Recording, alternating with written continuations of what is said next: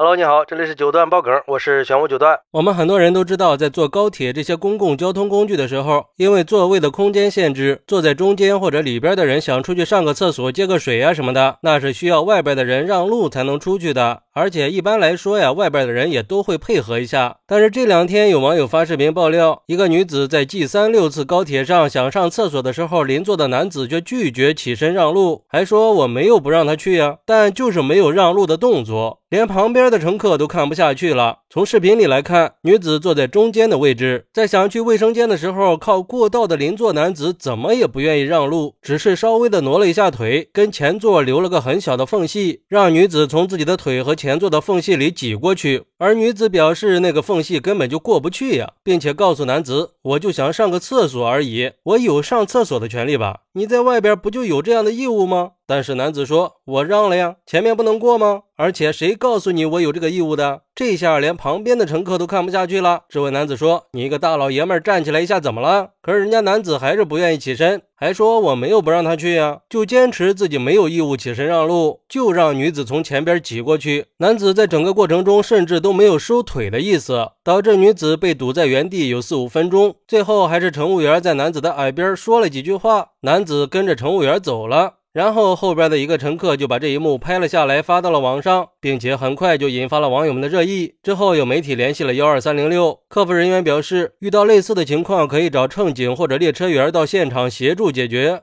嘿嘿，这是个什么心态呀？哎，我没说不让你去，哎，可我就是不让，什么玩意儿啊？而对于这个事儿，有网友认为他不是不让，他是坏到骨子里了。说白了就是想占别人的便宜，等别人从他身上跨过去的时候，他就趁机占到便宜了呀。用东北话来形容这种男人，就是活的还不如个老娘们呢。芝麻大点的事儿他就能翻了天，这样的人以后还是少出门丢人现眼吧。这要是里边坐的是个壮汉，你看他让不让啊？就是个只会欺负弱小的人。还有网友认为，遇到这种邻座也是够窝火的，还不如个小学生呢。一个大男人做出这种事儿，就不觉得是耻辱吗？站起来让一下有什么呀？咋的？你花钱你有理啊？连厕所都不让别人上了，太无理取闹了吧？就不说互帮互助了，最起码没必要去为难别人吧？现在还真是网络发达了，变态都浮出水面了。对付这种人，就应该把厕所给堵起来，等这男的上厕所的时候也别让。不过，也有网友认为，我们也不能忽视女乘客过于苛刻的一面。高铁座位的前后距离还是比较大的，人家正常坐着，里边的乘客应该是能出去的。说实话，这女的有点装了啊，非要别人站起来，别人没有义务让着你吧？现在的社会，很多女的都是以自我为中心，把自己当成个公主一样，认为别人都得围着他们转，这种心态是不健康的，也不符合平等和尊重的价值观。我们应该摒弃这种思维方式，别太矫情了。